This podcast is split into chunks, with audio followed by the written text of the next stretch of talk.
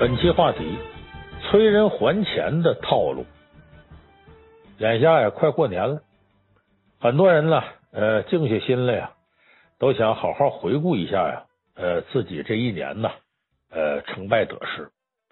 可是有时候想着想着呀，心情就不好。为什么呢？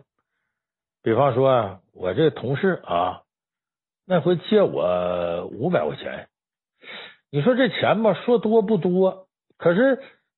我不吱声，他就不还。你说我我怎么跟他吱这声呢？还怕伤和气。还有自个儿家亲戚，比方说说我这个三姨，从我这借了两万块钱，都说了过十一就还，这眼看这都春节了也没还。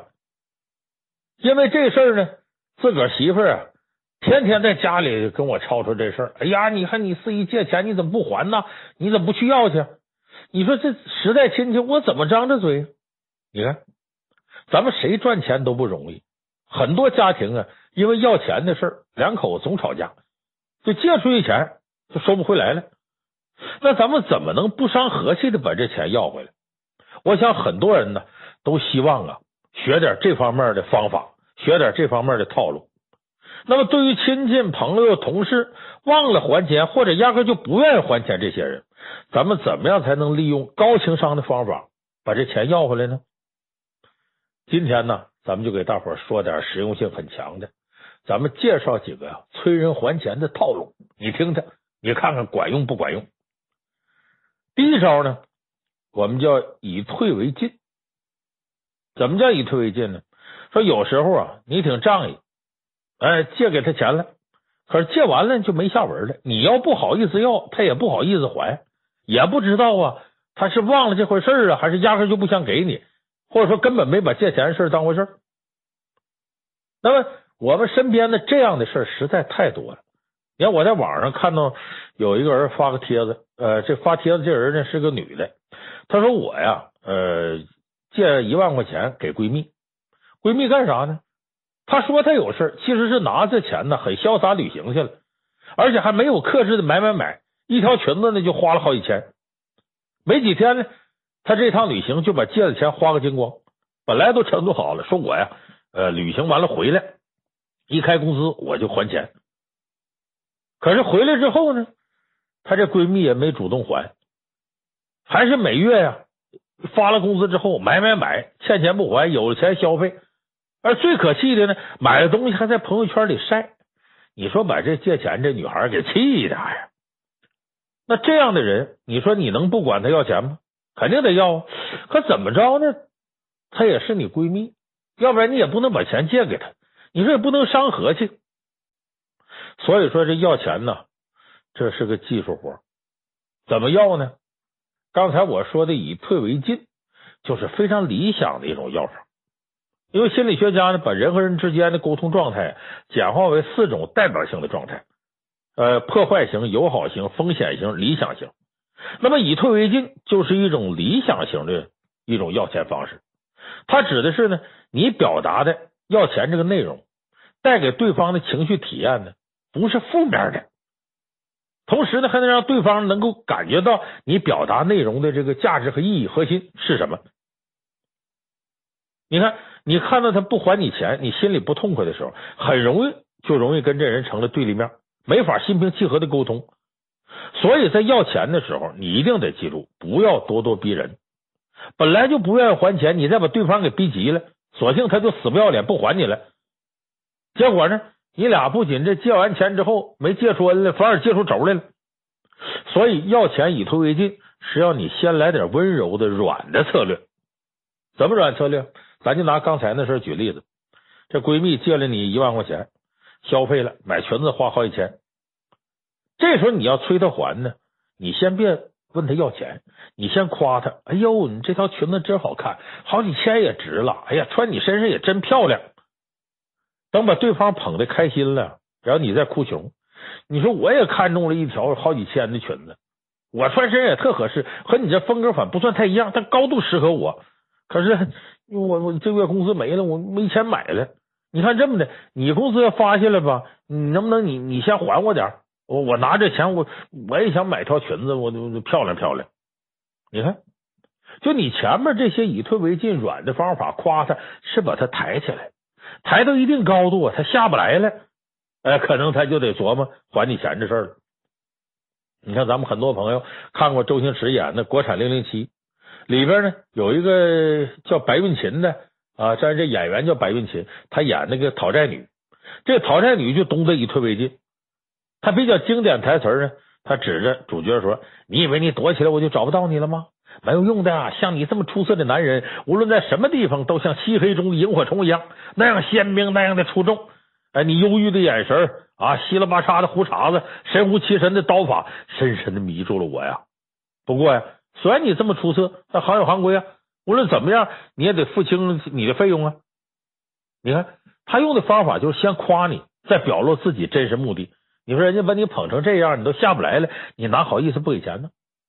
所以这第一招，第一套路，以退为进，先把他捧起来，然后再哭穷，这是非常实用的招法。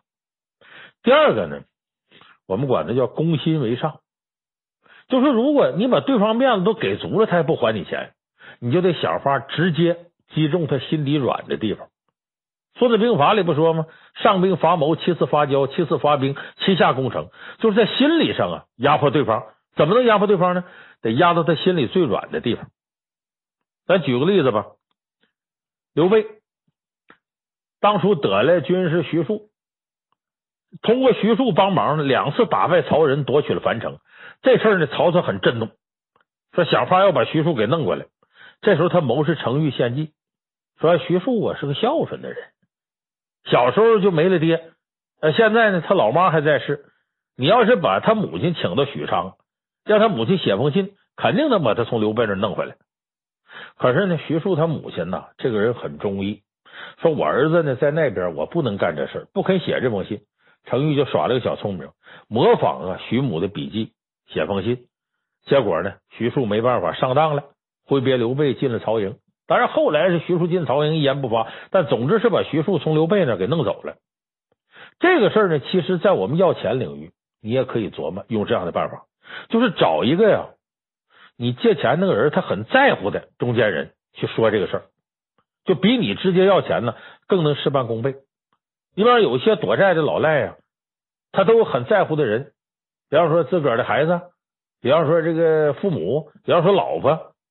就这时候，你要能找到这个他的家属，跟他说明利害关系。说你看，你劝劝你爸，说你劝劝你儿子，你劝劝你老公。你说我们这么些年朋友也不好撕破这脸啊，因为我也真需要钱，因为他不还我，我还得过年呢。你看你帮个忙吧，是不是？要我们这撕破脸，你说对他面子也不好看呢。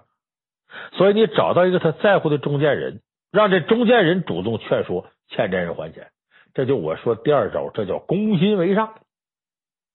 第三招啊，这可能就没办法了，就是你得使点非常手段了。当然，咱这不是违法犯罪，就咱有时候得用点威逼利诱的事儿。就是你借你钱的人六亲不认，没朋友没亲人，也不在乎朋友亲人。说这时候怎么办呢？你看啊，葛优演的电影《没完没了》里就有这么个情节。电影里边傅彪演那个阮大伟啊，是旅行社老板。哎，就拖欠葛优演这个呀，出租司机韩东这个老实人拖欠的车费九万多块钱出租车费，葛优呢多次催债，傅彪演这角色就不还钱，没招了。葛优想出个损招，绑架他女朋友，就吴倩莲演那个小云。其实说绑架也没有真绑架，其实也就是找一个傅彪在乎的中间人，用这个来要挟他还债。可是傅彪演着阮大伟什么态度呢？我就是不还钱，不行你撕票我也不还钱。你说碰上这样的老赖，咱该怎么办呢？哎，说白了，钱借出去了，想不想要？想要，想要有难度，你就得做点牺牲。怎么做牺牲呢？这里头就有技术含量。当然，我说这个呢，不是什么极端的一些手段，不是让大家去做犯法的事儿。而是用你自己的方法，那你既然想把钱要回来，你就得牺牲点，就得厚着脸皮。有那么句话叫“软的怕硬的”。《水浒传》里头有个出名的老赖鲁提辖啊，这鲁达吃饭从来不付钱，掌柜找他要钱，他也挺横，说茶钱洒家自还你。人一看鲁提辖这么横，不好惹，算倒霉了，不要了，只能说提辖但吃不防，只顾去。如果你碰上鲁提辖这么样的人，说白了，你来硬的，你整不过他。你要胆小，不敢跟这样要账的，那你就别要，他把钱给他得了。但是你记住一句话，再那些横的硬的，他也怕软磨硬泡。我给大伙举个例子啊，你看看这个软磨硬泡这招好使不好使？民国期间有这么个催账的高手，欠他钱的是谁呢？这人可厉害，姓袁，叫袁世凯，民国首任正式大总统。说他赖了什么账呢？他在洪宪帝制发动前呢，不想让国民代表大会一致推举他当皇帝吗？所以呢，袁世凯这时候呢找了一个人，找这人干嘛呢？让他呀在代表大会主动发言，就说呀。请这个呃袁先生称帝，这人叫什么呢？叫王凯运，人称湖湘第一才子，是湖南有名的一个文人。那袁世凯怎么欠的钱呢？他谋划当皇上的时候啊，把这个王凯运找来说：“以前呢，你曾经劝过曾国藩背叛大清称帝，你呢这回呢也劝劝我。”这王凯运一听是劝你倒行，但我这个。给你办这事可不便宜，为啥呢？我呀，你得给我十万现大洋，我才能在这国民代表大会上，我我说请袁世凯先生当皇帝。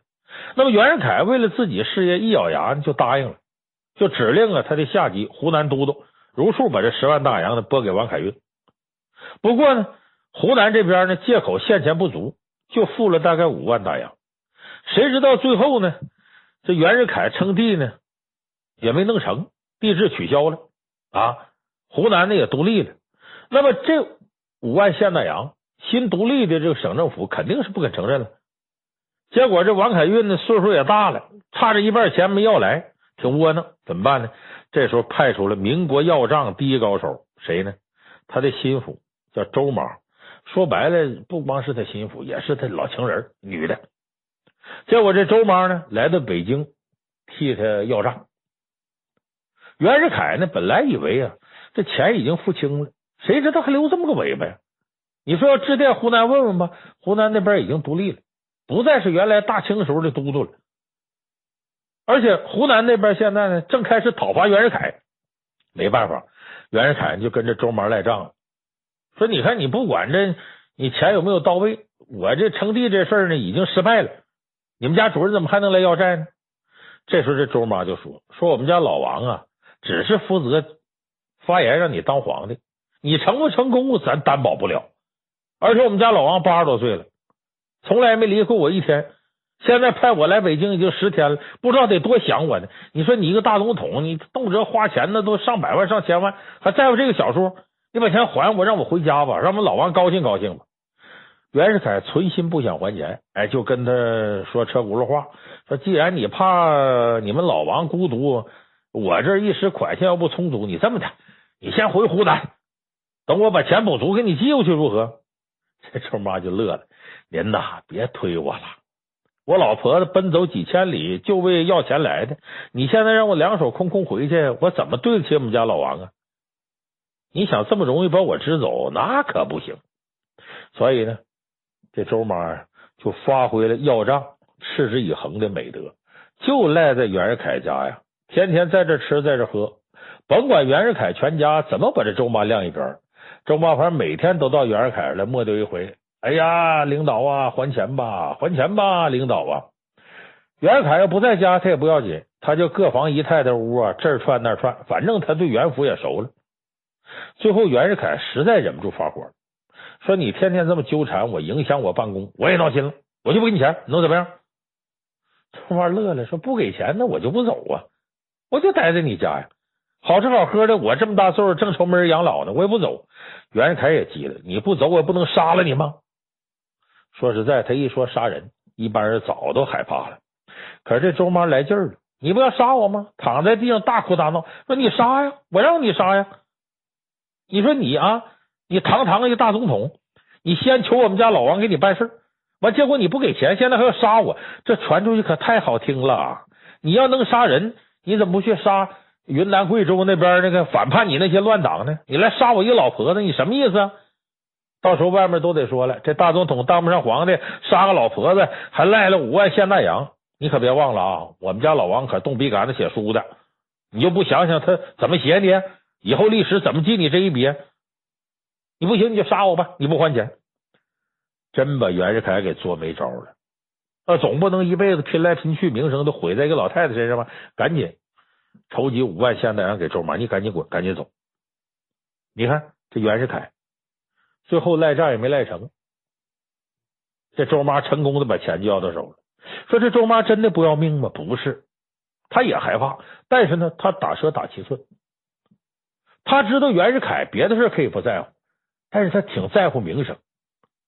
自己呢，光脚不怕穿鞋的。我要拿你名声要挟呢，你再不给我钱，我就就把这事散出去。我什么朋友圈哪儿我都告诉。你看哪头轻哪头沉啊，哪头大哪头小。所以他这个威逼利诱啊，是捏住了对方的软肋，才能事半功倍。所以我们说呢，这个要钱呢，咱们说刚才几个套路：以退为进、攻心为上、威逼利诱。那么这三种办法呢，威逼利诱的成本最高，但也是把你逼没招了。就你不使这招也不行了，实在没办法了，你才用这招。但但凡能用以退为进，能用攻心为上，最好是那两招。因为这威逼利诱这一块啊，你付出的时间成本是太大，但有时候没办法，你真碰着老赖，你不这么干也不行。那么呢，其实杜绝这种现象最好的方法，有的人说俩字说对了，别借。那么你当初要是不借他钱，这些烦恼就都没了。所以最关键的是借钱的时候，你得看清真假人。有的人说你这不废话吗？你说关系都挺好，你好意思不借吗？再说你要是谁都不借，你自己有一天碰到事儿，你咋办？谁帮你？你能向谁借钱？所以我说，这里边咱们说完催账的几个啊套路，接着得给大伙说说，你把钱借出去的时候，你要注意什么？你得擦亮双眼。这里头呢，有几借几不借。头一个，借急不借穷。这个咱们很多朋友也知道，那句话叫“救急不救穷”，就说你要了解对方啊有没有能力偿还。这急和穷不一样，穷是还不起，急呢是家财万贯难免一时不便，一时半会儿他得倒一倒。所以，比方说，要是对方家里人生病了，急用钱，你把钱借给他，等他度过这个难关，他自然会还你。可是，对方要是根上就穷，成天伸手要钱花，自己也不出去挣钱。你可不能借了，因为这钱借出你也要不回来。他说：“我这不紧吗？那他啥时候不紧呢？他总穷，你说他怎么可能还你钱呢？所以救急不救穷，借急不借穷，之前一定看他是真着急了，还是确实就是人穷志短。所以第一个借急不借穷，第二个借近不借远，就不是关系非常好的你不借。”这关系非常好，包括呢，平时你们俩常往来，你那种平常也没个联系，一到借钱的时候想起你了，给你打电话，这样人不能借，因为你平常跟他往来就不多。他要真是跑了，你找他要账去，我说那几招，人你都找不着。所以要是说这个人跟你关系好啊，比方说你哥哥、你姐姐，这很近的，你好哥们，你自个儿没钱的时候，你还跟这些人借呢，人家都借给你了，那人家有急事你再紧。能劝出钱来，也得想法借。所以我说，这借近不借远，还包括这一层含义。你看，借急不借穷，借近不借远。第三个呢，借少不借多，就借钱的数额呀，必须在自己承受的范围之内。就是呢，咱借得起呢，就给得起。就如果他不还，你就当给他了。你要碰上亲戚朋友，他真就还不了这钱了，你又不好意思去要去，那数额低。你这借给他就帮他忙，就不要不就不要了。这点钱呢，你也不伤筋不动骨，散不了药，岔不了气儿，折腾不了房子，卖不了地儿，是吧？所以你要借的少呢，你可以用这样的心态来应对这个事儿，你也不心疼，毕竟数额有限。可是你要借出一大笔钱去，那可不行，影响你生活质量，你就会心疼，你就会在乎。他要真还不上，你说你这还一着急，说白了，明明是借钱，还把人得罪了，朋友都丢了。所以你抱着我能借他就能给他这样的心态很好，但前提得啥？你得借的少，不能借的多。你要借的多，你可能这心态就大大的坏了。所以咱们说，这叫借少不借多。当然，借少不借多呢，也同时需要一定的胸襟。有的人可借挺多，也有这样胸襟。你包括以前我在节目里说过，那个青帮头杜月笙，他这一辈子说别人攒钱，我攒交情。他临死之前呢，把家人都找来，把所有人借他钱的欠条啊都烧了。那可不是小数，最小的一张欠条也五根金条，多的那都上百根金条。然后呢，他就告诫自己家里人说：“没有用不完的钱，只有用不完的人情。你们就别要账，为啥呢？真念到咱家好欠钱的，早晚会来报答你们。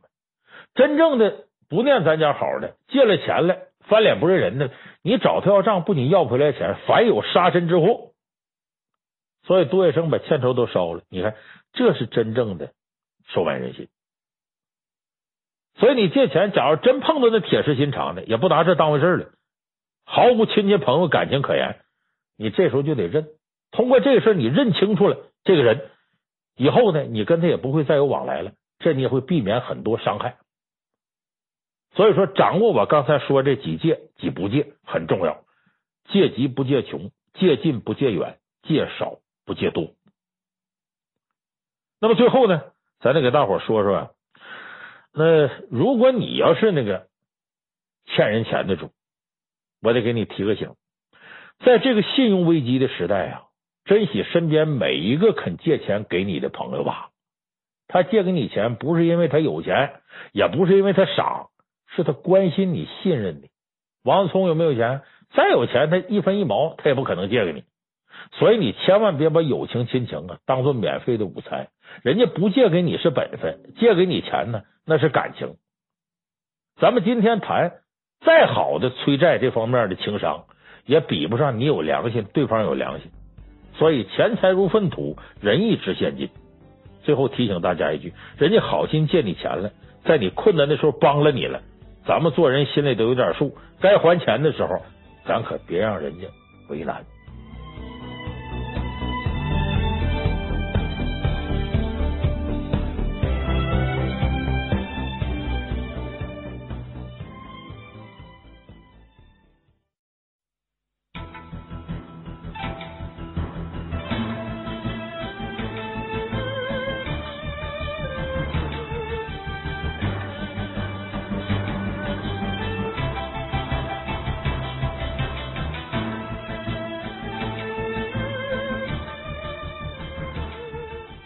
本期话题：剩女脱单攻略，狗年不当单身狗。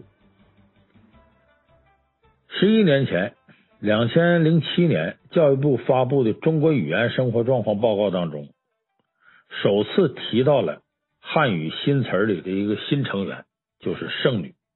这是“剩女”这个词儿啊，第一次被官方认证。一般意义上认为呢。说普遍呢，觉得年龄在二十七岁以上还保持单身的女性，这是剩女。如果按时间算呢，今年二零一八年，剩女这个词儿诞生十一年了。十一大家也知道这个数字啊，呃，象征着光棍儿。哎，你说这个十一年再说剩女的话题，这是挺扎剩女心的一件事。今年呢，还是农历戊戌年，狗年，全赶一块儿了。哎，有人说这二零一八年呢。就是单身狗的本命年啊！纵然你是白富美呀、白骨精啊，但是在二零一八年，你还想继续当单身狗吗？啊，春节你回家，你妈在逼你结婚怎么办呢？七大姑八大姨给你介绍对象，你看不看呢？网上聊的不错的朋友约你见，你见还是不见呢？追了你好几年的朋友，求你给个机会，你给是不给呢？哎，今天这期情商课呢，老梁总结了几条建议。希望能帮助收听节目的剩女朋友，呃，还有那些呃年纪还小的小姑娘，也都听一听，自己打的预防针，避免呢自个儿成为啊被剩下的剩女。那我们先分析一下剩女这个现象，说一不小心成了剩女，首先自己千万别有压力，因为剩女啊不是这些年才有的，也不是你一个人两个人哎才能形成剩女现象。历朝历代呢都有剩女，而且还专门有针对剩女的法律。越王勾践那个时候规定啊，男的二十岁得娶亲，女的十五岁得嫁人。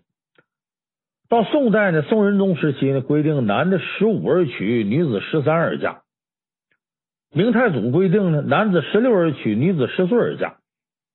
到十四岁你得嫁人。到了法定年龄不嫁人的女的呢，都是剩女。谁家有剩女啊？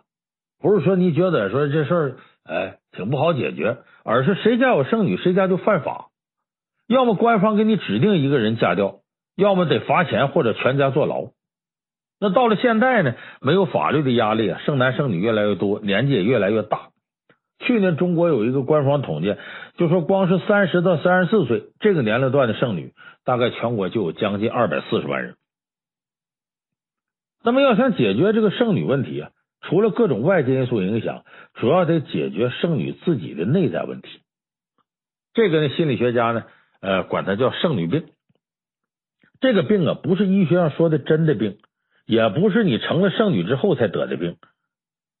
一般女孩身上啊。都有点儿，啊，表现越严重呢，你单身的时间就越长，男孩就越难越接受你。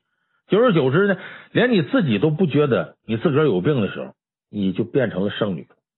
所以要想不当剩女啊，先得消灭剩女病。要说什么是剩女病呢？就下边几种状况。第一种剩女病是太挑，就自己也挑，家里人也挑。这个挑的起源是什么呢？对自己认识不清，就大多数剩男剩女啊，不是说是太优秀他才剩下，而是因为他太挑剔才剩下。你要说挑呢，嗯，这也很正常，就是所有人都挑。你买个东西，你不也得呃挑挑拣拣？何况人呢？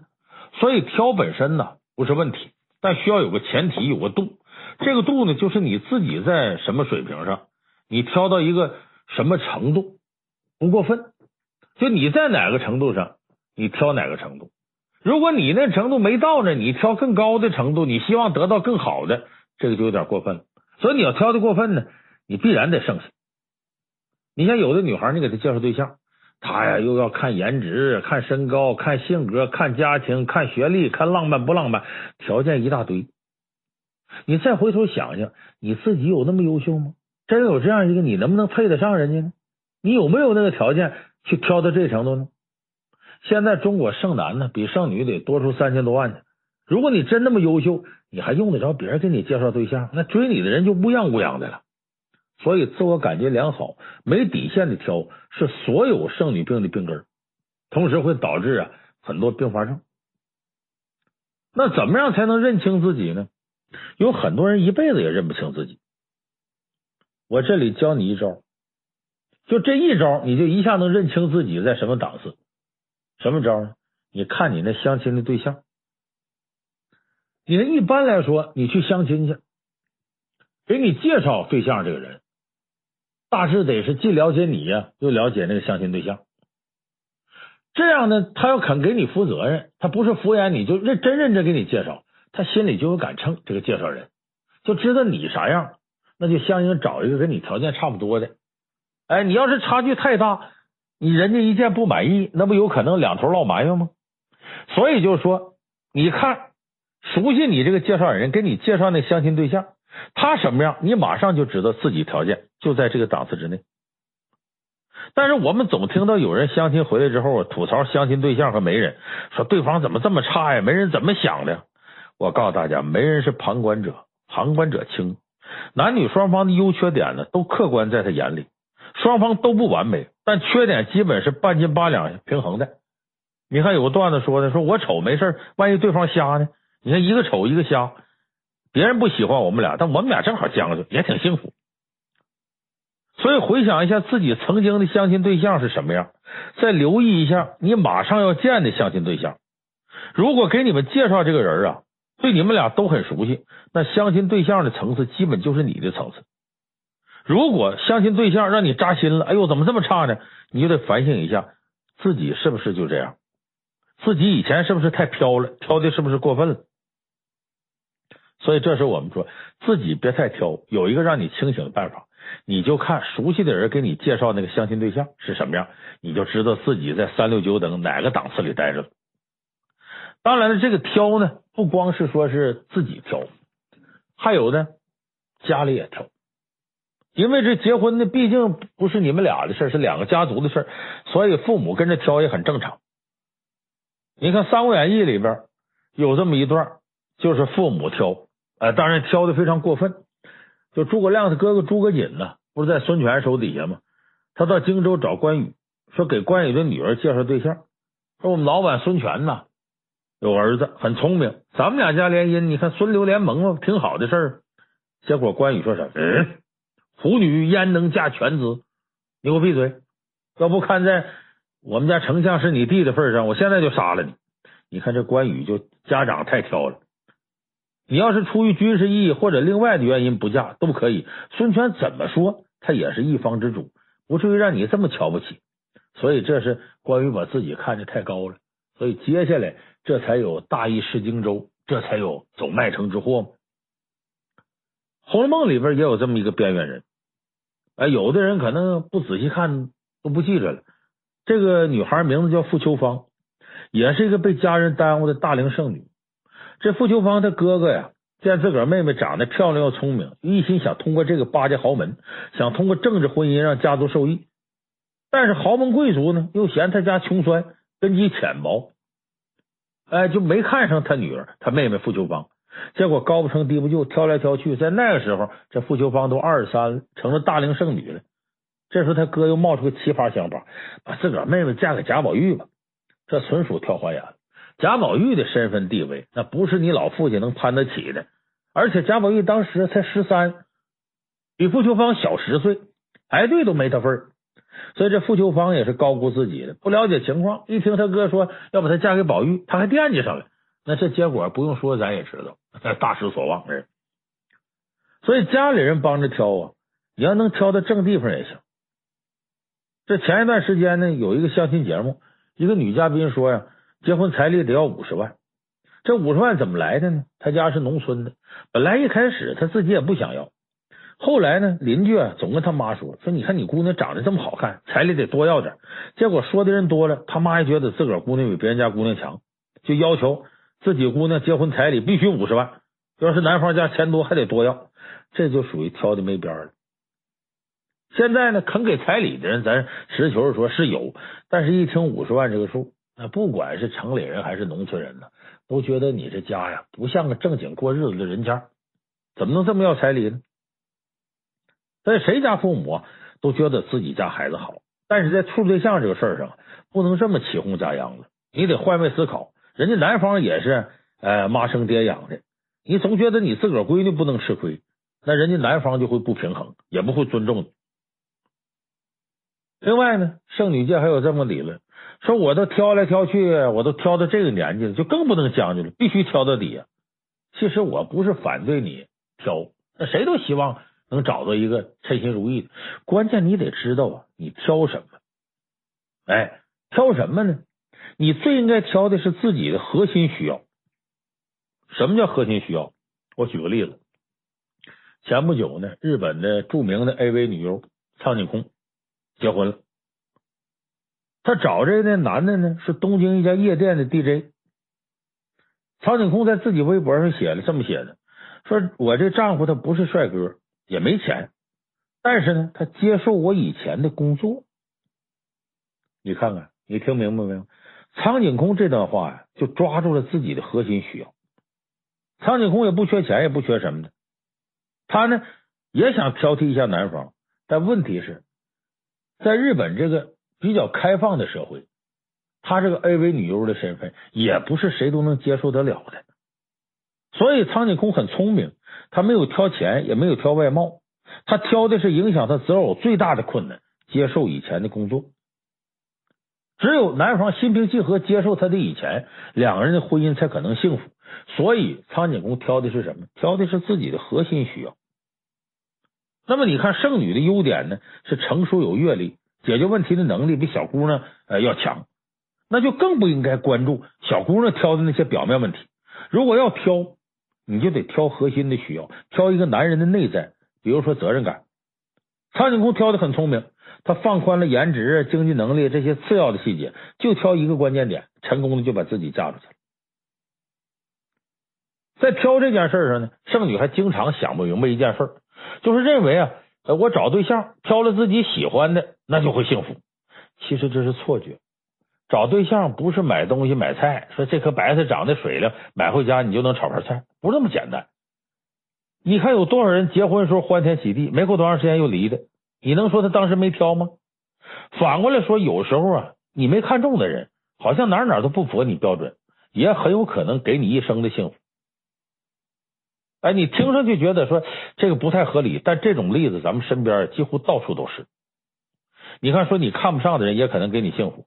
有一种幸福叫日久生情，所以你听着好像是靠日子一点点磨。哎呦，自己没找到自己最喜欢的，这好像委屈自己。其实不是。你回去问问你父母，就现在六十岁以上的人，你问问他们，有多少是两情相悦、自由恋爱的？很少，基本都是别人介绍认识，相亲一看呢，对方也没啥毛病，那就先处吧。处着处着呢，这那个时候这舆论就造成，反正你处对象就奔结婚去吧。完，俩人就结婚了。其实很多时候是先结婚后恋爱，在共同的经历当中发现对方的优点，也去包容对方的缺点。在包容的同时呢，自己也改变的变得更宽容。哎，到后来儿孙满堂，很幸福。你看，咱举一个大伙儿都知道的例子吧。张艺谋有部电影叫《归来》，哎，是这个男主角是我的朋友陈道明他演的。这个《归来》呢，原著呢，严歌苓写的叫陆犯焉识，这个陈道明演那个角色叫陆焉识。他电影的故事啊，没有这个原著丰满。我建议大家把原著啊，呃，你看看，很有意思。他说的什么？说陈道明扮演这个陆焉识是个海归富二代，他对于家里给指定的老婆呀，就巩俐呀，正眼都不想看一眼，结婚也不好好过，那不在外面呢，反正就哎呀，就是各种各样的女人。他经历了各种风情女子啊，以及半生磨难之后，他发现呢，还是自己这老婆踏实。所以他反而这个时候呢，对自己老婆呢，等于说出现了伟大的爱情。他在蹲监狱的时候，每天给妻子写信，只有一个想法，就是回家我要给妻子幸福。也就是说，他们双方的经历啊，让他们彼此增进了了解，彼此被对方的优点吸引。其实这也是一种幸福。就人有的时候是个挺奇怪的动物，因为有感情。好多时候呢，不能用条条框框来选择幸福。这个幸福是很难用一些具体条件去量化的。你挑一个颜值、身高、学历、经济实力都是自己想要的，结果不一定圆满。如果两人彼此真诚，又对家庭很负责任，那就即使是条件不太匹配，有的时候日子也会过得有滋有味。所以这挑不挑的跟幸福没有直接关系。你问问你自个儿父母、爷爷奶奶的故事，很多都是这样。所以，剩女在挑别人的时候，其实也在被男人挑。那么，男的挑女的呀，有的时候还不如女的挑男的那么深，还肤浅。男的挑女的，很多时候就挑颜值。说，如果你家穷，脾气不好，条件差，但人长得漂亮，很有可能嫁的不错。但如果女人颜值不够，男人第一次见面就连深入了解你的想法可能都没了。所以，导致女人被剩下的第二大剩女病。这个不赖剩女本身，就是颜值低。这个有时候说颜值这个事儿没有办法。咱们在生活当中你会发现呢，这个美女啊，她非常容易获得多的社会资源，而你要长得丑，有的时候就挺委屈。你看着好像这还是颜值高好，所以这么多人整容干嘛？但是你后来你发现还有那么一条规律：红颜薄命。就长得特漂亮的女的，往往啊，她这婚姻挺坎坷。而有的挺丑的女孩呢，婚姻还挺幸福。所以我说，老天爷是长眼睛的，他一定会有一个很公平的这个收场，他不会对哪一个人特别不公平。但是不管怎么说呢，你在成为剩女的时候，如果你颜值低，你确确实实不好嫁人，这是个很现实问题。那么这颜值低，你也很难改变，爹娘生父母给的。有人说我这个我化妆，我整容什么的。哎，反正这个我就不多说了。你要如果那模子不好啊，你怎么整也白扯，而且容易整出事儿。我告诉大家，如果你的颜值低，不等于你就一定成为剩女。你剩女的外在已经不美了，咱们不再化妆整容啊，这上面浪费时间。哎，不如好好充实一下内在，因为毕竟还有不肤浅的男人。你看古代四大美女感情都坎坷，而这古代的丑女呢，有些有名的婚姻很成功。为什么呢？因为这些婚姻成功的丑女啊，她很注意培养自己的内秀。由此可见，幸福和女人的颜值啊，它往往没有直接的关系。你看战国时期齐国那个丑女出了名的钟离春啊，就丑娘娘的故事就说她嘛。史书对她长相描述呢，呃，秃顶、大肚子啊，皮肤还黑，四十岁了没嫁人。但是钟离春的饱读诗书，志向远大。当时呢，齐国的国王齐宣王继位后好大喜功，昏庸无道，这齐国挺乱。这钟离春呢，就来到都城临淄，找到齐宣王。高喊一声：“你危险呐，危险！”把齐宣王和随从吓一跳。说：“我有什么危险呢？”齐宣王说：“你这么下去。”钟离春跟他说：“说你这么下去，齐国有危险。”然后他给了齐宣王提了四条治国之道。说你现在啊，缺乏人才储备，得加强人才储备。第二个呢，你听不进别人意见，你得听别人意见。第三个，你沉湎女色，得从中拔出来。第四个呢，你大兴土木，乱建楼堂馆所，浪费纳税人的钱。齐宣王一听，有点醍醐灌顶，哎，觉得钟离春说的很中肯，就采纳了。比较可贵的是呢，你不说我沉湎女色吗？好，我痛改前非，我呀娶你当皇后。这后来钟离春有了权力之后呢，启用田忌、孙膑的这些名将，把齐国治理成实力非常强的国家。所以你看，这圣女钟离春，虽然又老又丑，但是胸怀天下，成功脱单。也许你会说，这钟离春这格局，那不是一般剩女才有的。其实呢，对于普通剩女，我们可以学呀一个人人实用的攻略：你做一个贤妻良母。很多成功的男人，他选择对象，他就选择贤妻良母。你看历史上那个很有名的举案齐眉的故事，就东汉时候呢，有个有学问的名士叫梁鸿，哎，我的本家。很多达官贵人都想把女儿嫁给他，他都不娶，认为这些孩子都花瓶不好。后来他娶了一个丑女孟光，孟光长得呢，史书记载叫肥丑而黑，力气大，能力举十鸠，能够把十两都举起来。结婚以后呢，这孟光呢换上粗布衣服，也不打扮，当然打扮也不好看啊，专心操持家务。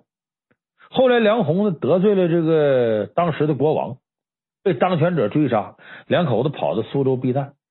梁红在外边打一份工养家，每天回家的时候呢，孟光已经把做好的饭菜啊端到他跟前了。怎么端到跟前呢？为了表示对丈夫的敬重啊，他都不抬头直视，哎，把这盛饭菜的托盘举到眉毛的高度递给丈夫，这叫举案齐眉。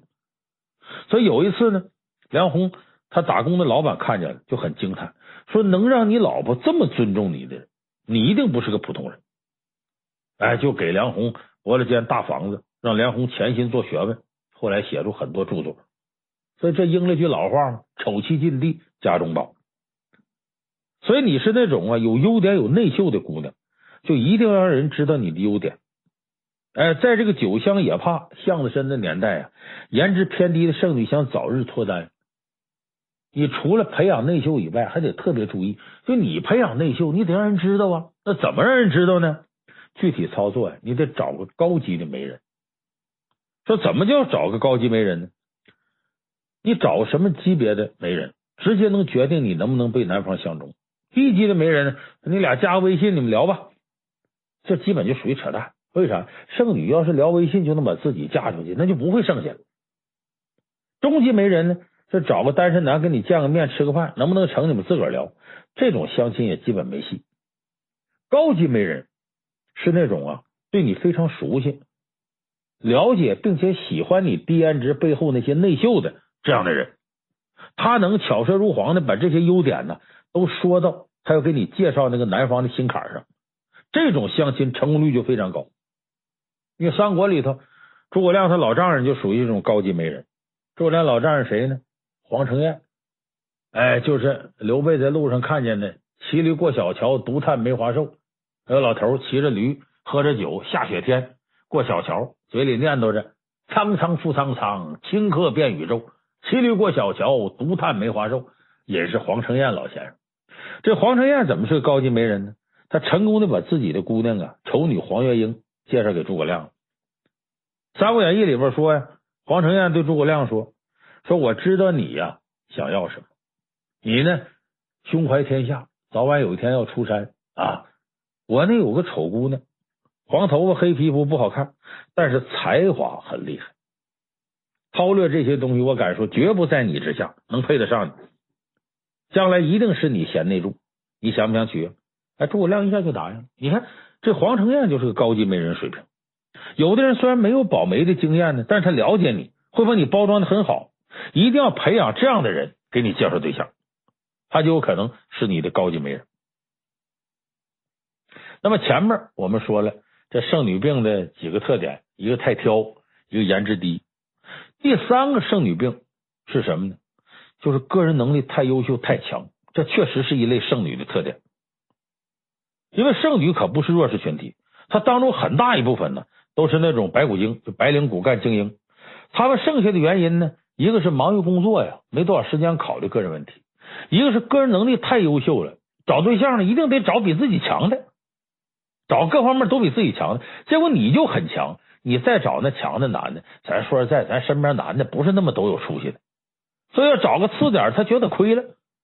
所以这部分剩女要想能够脱单呢，首先得改变呢自己在工作当中形成那个思维模式，不能把工作当中思维模式带到找对象里边。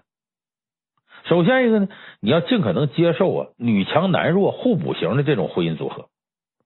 现在女性在社会中角色越来越重要，你看工作当中女领导越来越多啊，生活当中好多女人都说自己是女汉子。很大女子主义，总想找各方面比自己强的，挣钱比自个儿多的，家族条件比自个儿好的，个头比自个儿高的，性格也得比你强。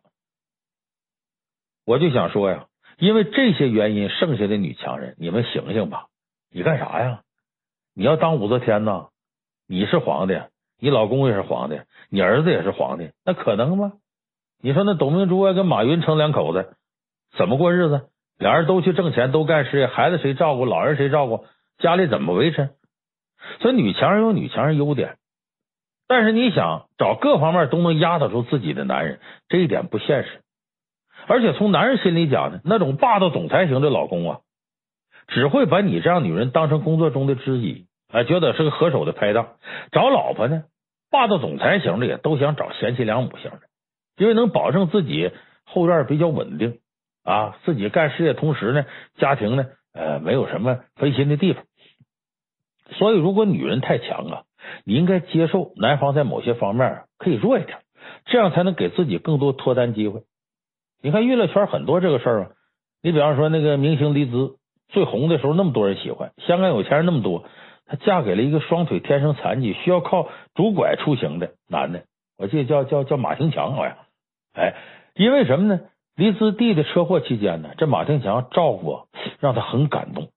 你看他挑的就是这个，接受男方某方面弱，但是有一方面是自己想要的。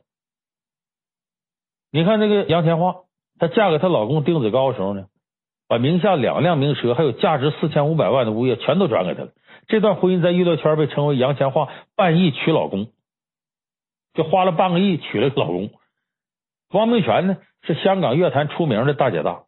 有很多富商追求，但他跟罗家英啊，就是那个《大话西游》里演唐僧那个，相恋二十年，他的名气条件远远超过罗家英，而且嫁给罗家英的时候，罗家英还得了癌症。王明荃自己出钱结的婚，连钻戒都自个儿买的，为啥呢？就是因为罗家英能包容汪明荃的强势，所以男方再弱，这样的婚姻也是幸福的。但有的女强人呢，能接受女强男弱，也会被一些性格低调的异性吸引。但是由于性格太强或者传统观念，不好意思张嘴。面对这些女强人呢，好多男人往往更不敢张嘴了，担心呢，一个是女汉子不解风情、不给面子，被拒绝伤自尊；再怕对方条件太好，自己有点惧怕。说我这配得上人家吗？一来二去，两个人越走越远了。对于这样处境的剩女，老梁告诉你一个关键的话：赶紧放下身段，勇敢倒追。现在倒追没什么丢人的。你看，最近这个谢娜刚生了一对双胞胎，当妈了。那么从名气和性格上来讲呢，谢娜和张杰这个组合呀，肯定是女强男弱。你说他俩谁追的谁啊？张杰当时啊被公司边缘化，租房都要靠家里拿钱。谢娜利用自己的平台关系，帮他一步步把事业做起来。如果不是谢娜主动，凭张杰的地位和他那个性格，你不可能追到谢娜。你看，还有林心如跟霍建华，也是女强男弱组合。林心如跟霍建华呀，他俩处对象的时候呢，林心如已经是台湾在内地片酬最高的女明星，追她的人她都不喜欢。最后她放下老观念，在自己朋友圈里倒追霍建华，最终是修成正果。所以，对于社会地位、个人成就、性格都比较强势的剩女来说呀，如果相中好了，男方一定要放下身段，勇敢的倒追。为啥呢？幸福是自己的。你别怕别人嚼舌头，等你成功嫁给他那天，就没有人说三道四了。倒追的八卦故事啊，就会变成让人人羡慕的幸福的传奇。所以今天呢，咱们说到这个剩女脱单攻略啊，二零一八年别再当单身狗了，给大家简单做个总结吧。如果你现在呢已经是个剩女了，第一个认清自己，别瞎挑，要挑就挑关键点、核心需要。第二个，条件差、长得丑就得有内秀。把自己性格各方面磨练好，别弄得单身还矫情。第三个呢，女强男弱组合可以很幸福，有相中的你就倒追。当然这道理不难懂，做到呢好像也不太难，就是看你想不想做。这春节期间呢，好多剩女的家人呢，呃，都会给剩女啊介绍啊相亲呢。如果是高级媒人介绍的，一定要留意，也许这个狗年呢，你就将告别单身狗的时代。